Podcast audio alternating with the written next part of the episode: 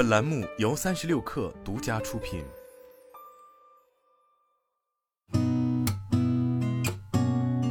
八点一刻，听互联网圈的新鲜事儿。今天是二零二三年九月十二号，星期二，早上好，我是金盛。据上海证券报报道，在二零二一年度中国网络主播年度净收入百强榜中，李佳琦以年度净收入十八点五五三亿元高居榜首。上证报记者统计后发现，目前 A 股的上市公司中，二零二一年归母净利润低于这一数字的公司有四千八百九十七家，占比达百分之九十三。这意味着李佳琦年净收入超过百分之九十三的上市公司净利润。据证券时报报道，九月七号，东方甄选在抖音上突然冒出约两千个带有董宇辉头像和名字的带货账号，都在用董宇辉的视频切片，并挂着小黄车卖货。这一事件引发热议。俞敏洪对此在短视频账号中发布声明：东方甄选切片授权项目的推进过程有着严重问题，已对公司管理层提出严肃批评，也对网友造成的困惑表示抱歉。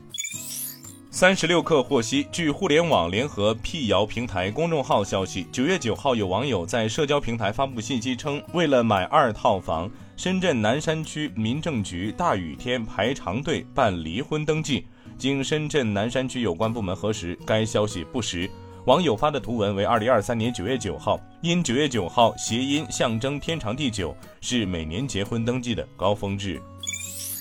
据红星资本局报道，多方采访核实了解到，茅台集团贵州茅台原董事长袁仁国已去世。贵阳市某殡仪馆的相关工作人员告诉记者，袁仁国的遗体现停放在殡仪馆，暂未火化，遗体是从贵州省某监狱运来的。据产经新闻九月十一号报道，日本东京电力公司当天完成福岛第一核电站核污染水首次约七千八百吨的海洋排放。东京电力公司称，最早将于本月下旬开始第二次排放。据新浪财经报道，特斯拉 CEO 埃隆·马斯克周末在回应一位 X 用户的帖子时表示，包括大众在内的传统汽车制造商必须迅速转向自动驾驶电动汽车，否则迟早会完蛋。今天咱们就先聊到这儿，我是金盛，八点一刻，咱们明天见。